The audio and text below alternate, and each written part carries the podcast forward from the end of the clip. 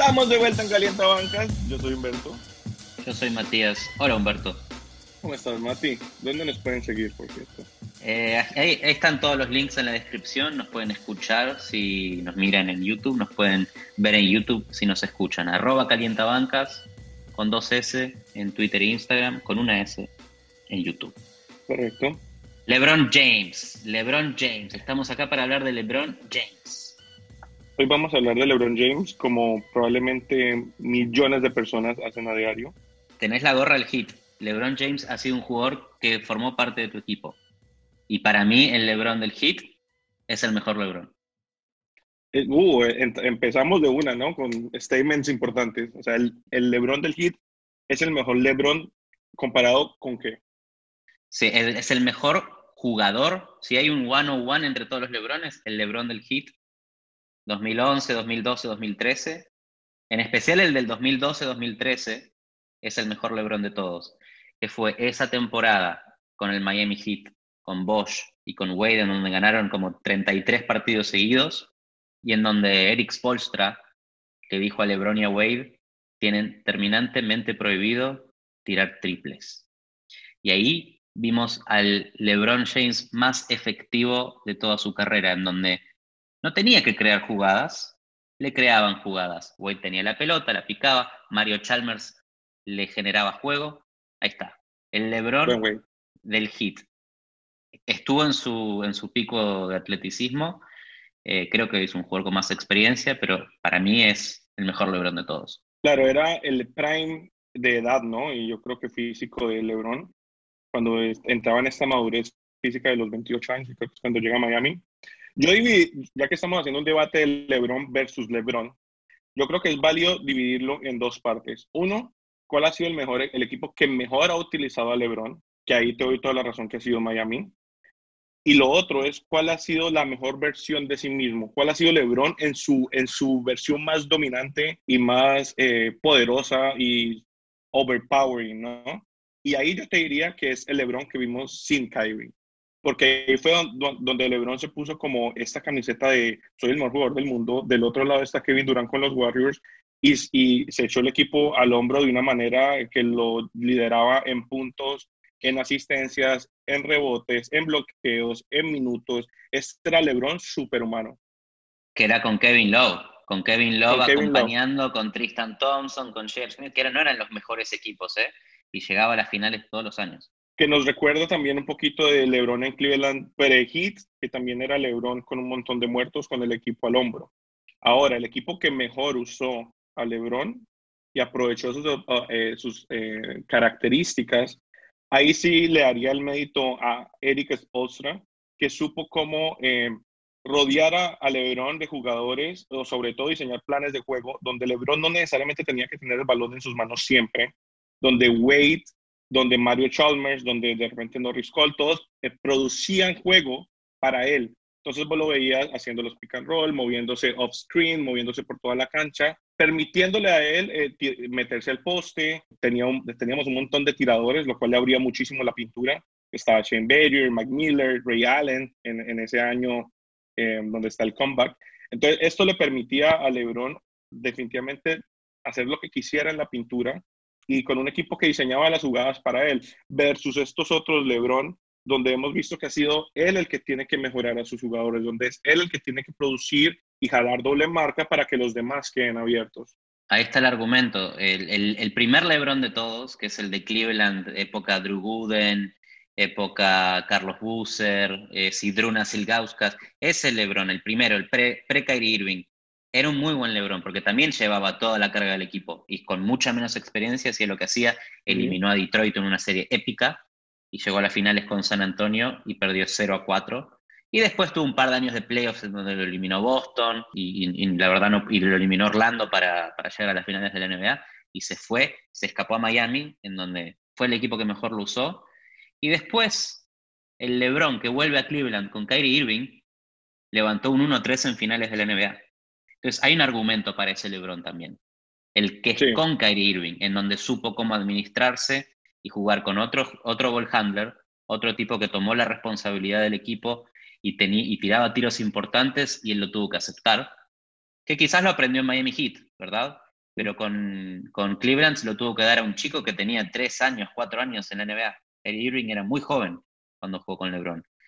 Y al mismo tiempo enfrentarse a, los Warriors, que es su archirrival. Le, le ganaron incontables finales. Me pongo a pensar, no me acuerdo cuántas finales le ganó Golden State. Muchas. Yo diría que justas, justas, esa, ese, ese matchup quedó 1-1. Porque ya cuando entra Durán, yo ni contaría esos finales. Ya eso es como que automático con Durán. el, el, que se atravesara, creo que lo iban a acabar igual. Obviamente, eh, diría que en el 1 a 1, aún así, nos queda esa sensación de que LeBron seguía siendo mejor que Durant, solo que le faltaban, le faltaban tres All-Star a su alrededor para competir al mismo nivel, ¿no? Y ese año con Kyrie, para mí, es también el, el, el año donde LeBron de verdad entendió que necesitaba de otro jugador si quería llevar ese mismo nivel, si quería llegar a reproducir lo que había pasado em, con el Miami Heat. Y yo creo que contó con la, con la suerte de, de, un jugador de la misma hambre que tenía él y que tenía estas mismas ganas de ganar que, que en ese momento era Kyrie Irving, ¿no? Y con grandes coaches como Tyron, Tyron Lue. Tyron Lue. Lo supo aprovechar. Para mí Tyron Lue es buen coach, pero LeBron era el coach de ese equipo. LeBron coachó a los Caps, LeBron en la cancha coachó a los Caps, obviamente, y, y dio vueltas 1 a 3. Y después, como decías, post Kyrie Irving, el, el, camino a las finales contra Golden State fue épico, que, que, tuvo esa serie contra los Indiana Pacers de Oladipo, que casi lo eliminan y metiendo tiros importantes al final, contra Toronto, que hizo ese tiro famoso ahí con una mano, eliminándolos épicamente, y después eliminando a Boston, que ya era un Boston buen armado, y, joven. y la, la, transición al equipo de hoy. Y bueno, y las finales son las finales, con Kevin Durant es difícil jugar. Y después está el otro argumento, que es el Lebron de hoy, el Lebron de Los Ángeles, el Lebron con más experiencia, un Lebron que para mí a nivel defensivo no es lo mismo, pero que a nivel coach dentro de la cancha es el mejor de todos. Agarró un bloque de jugadores que no se conocen. Ah, dame a Dion Waiters, dame a Jair Smith, dame a Anthony Davis, dame a Kuzma, Caruso, Plamba, agarró ese bloque y lo hizo su equipo. Aquí ya, ya vemos otro, otra evolución de LeBron, porque aquí ya no es solo LeBron jugador, LeBron coach, sino LeBron GM, ¿no? Porque llegó, llega LeBron, GM. LeBron llega a los Lakers, no por casualidad, no es cosa que se levantó ese verano y dijo, ¿a qué equipo voy a ir? No. LeBron planeó ese movimiento a los Lakers y planeó lo que le iba a pasar a los Lakers con su llegada, por lo menos dos años de anticipado. Porque él llega a los Lakers y ¿qué es lo primero que pasa? Empieza el reclutamiento por Anthony Davis más espectacular de la historia por un jugador y donde Anthony Davis se firma por Clutch y exige irse, y irse solo a los Lakers. Luego, LeBron empieza a hacer campaña para que salga el entrenador en, su instante, eh, este peladito que no me acuerdo cómo se llama, eh, que fue asistente técnico de Golden State. Bueno, hace una campaña impresionante eh, para traer a Fran Bogo, que es un técnico de las características que le gustan, técnico defensivo, que no le da miedo hacer ajustes cuando hay que hacerlo, Aparte, se rodea de todos los veteranos, del prototipo de veteranos que le gustan, porque trae a Rondo, trae a McGee, trae a Dwight Howard, que son todos los jugadores que él sabe que no le van a chistar cuando le diga que se tiene que sentar, que no le van a alegar cuando le diga que tiene que ir a hacerse eh, rebotes nada más o pararse en la esquina a, hacer catch en sub triples todo el partido. Son veteranos que conocen, entienden y aceptan su rol. Nadie le va a pedir protagonismo. Incluso los rookies que hay son Caruso y Kuzma, un, un, under, un, un, jugador que no quedó drafteado, que no fue pick como Caruso, y el pick número 27 que es Kuzma, que tampoco van a pedir protagonismo, no vienen aquí a ser los dueños del equipo, vienen a aceptar su rol y a manejar su rol. Y yo creo que eso es parte del éxito de los Lakers actuales, que todo el mundo entiende su posición como un relojito suizo. Y esto es LeBron GM moviendo las cartas y planeando todo desde el principio. Y después está el LeBron eh, de Space Jam, que vamos a ver pronto. No, no, lo conocemos. No, pero hablando, este Lebron, el de ahora, es el que, el que todos los coaches que juegan en contra de LeBron dicen que LeBron se sabe todos los sets ofensivos del equipo, que estudia todos los equipos, todas las jugadas de todos los equipos y sabe dónde va a estar parado cada jugador. Eso no sé si te lo hacía cuando jugaba en Miami Heat y estaba en su en su mejor versión atlética y física. Es que esa es la versión más experimentada y también más conservada, porque vemos un LeBron que físicamente sigue jugando como si tuviera 21 años. Y lo que vos decís, hay historias de jugadores que le dicen que en medio del partido llegan y le dicen, creo que Toronto, ¿no? Era uno de los equipos que contaba esto, que eh, Lori, que en algún eh, eh, tiempo fuera que iban a volver, él le dice, ve, en esta jugada tienes que estar parado acá, no acá. Y es como, te, te desmotiva, como que si, si ya sabes lo que voy a hacer. Y es claramente más habilidoso que yo, pues, ¿qué voy a intentar hacer? Y también un Lebron, es un Lebron que entiende que tiene eh, al lado del Anthony Davis, que es el futuro de los Lakers. Anthony Davis va a tomar la responsabilidad de ser el jugador número uno de esos Lakers hacia el futuro, y LeBron lo entiende, le dio el tiro importantísimo contra los Denver Nuggets, metió su primer el, el tiro más importante en la historia de Anthony Davis, es porque LeBron aceptó que sea él el tirador en esa jugada. Yo no sé si se lo dio, yo no sé si se lo dio. Creo, creo, el chisme, el chisme, es que esto fue eh, cosa de un momento que se dio entre Rondo y Anthony Davis.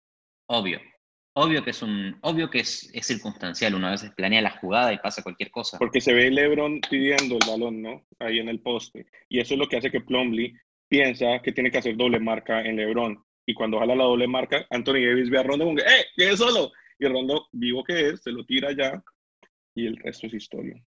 Sigo pensando que el LeBron 2013 es el LeBron en su versión más pura y monstruosa, en donde realmente hoy sigue siendo imparable, pero el de ese año le ponías doble equipo, le ponías al mejor defensor de la NBA a cubrirlo, el tipo era un rinoceronte penetrando al aro y haciéndote volcadas. Y, y, haciéndote... bloqueaba, eh, claro, una peste todo el tiempo en la cancha moviéndose. Los bloqueos en contraataque tan famosos eh, los tuvo mucho más en Miami Heat que en cualquier otro lado, y después el tapón famoso en las finales con Cleveland, ¿verdad? Pero lo, lo, empezó a aplicar mucho con el Miami Heat y esa defensa en transición, Eric Spolstra. Yo no sé cuál es el más explosivo porque explosivo ha sido toda la vida. Sí creo que la versión más disfrutable de LeBron era junto a Bosch y Wade, por también esa armonía que había en el equipo. Eran divertidos de ver jugar. Era, era, un, era obviamente no todo el mundo los amaba porque esa, ese, creo que esa temporada de la que hablas fue donde ganaron 27 partidos seguidos. Pero vos veías como en cada partido que jugaban esos tres, el otro equipo como que subía el nivel a, que contra cualquier otro rival y aún así eh, este super equipo de LeBron y Wade eh, y Bosch respondía y se transformaban aún más entonces era como esta hambre y esta, y esta sed de probar que a la gente que, que de verdad tenían lo suficiente. Y ya luego vemos un LeBron con toda la confianza que lo único que tiene que hacer es demostrar a la gente que seguía siendo el rey, que, que, creo que mentalmente es otra cosa, cuando vos querés probarle a la gente algo, a que cuando ya lo probaste y estás como con esta vaina de... que creo que el mismo LeBron, cuando se gana el anillo en Cleveland, ya sentía que como, listo, ya, ya cumplí, ya no, no me critican más. No, exacto. Y, pero eso también lo aprendió en Miami Heat, porque la primera final la pierde con Dallas, la segunda se la gana OKC con Harden, con, con, Westbrook, con Durant.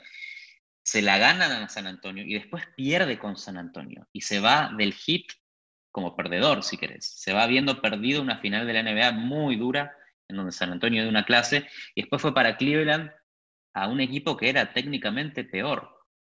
Y no tenía, no tenía más que devolverle el amor a Cleveland y darle todo eso que, nunca le había podido dar y después lo logró. Y el LeBron de ahora en los Lakers no tiene nada que probar.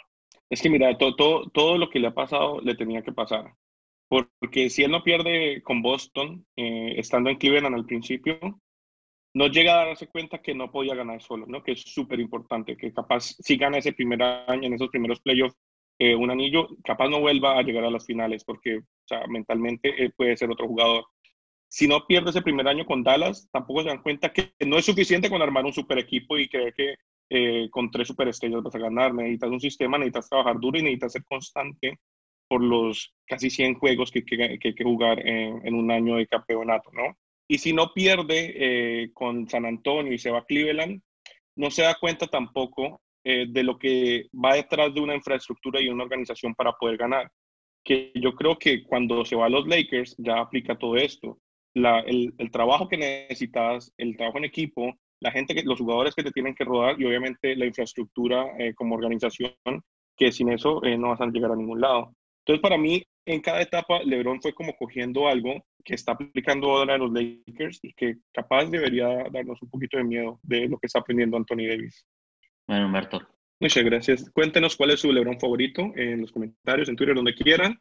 Y si tienen cualquier otro LeBron favorito, capaz el rookie LeBron es su favorito, it's okay, let us know. El, el LeBron que elimina a Detroit en Cleveland al principio es un gran LeBron. Gracias, gracias Mati.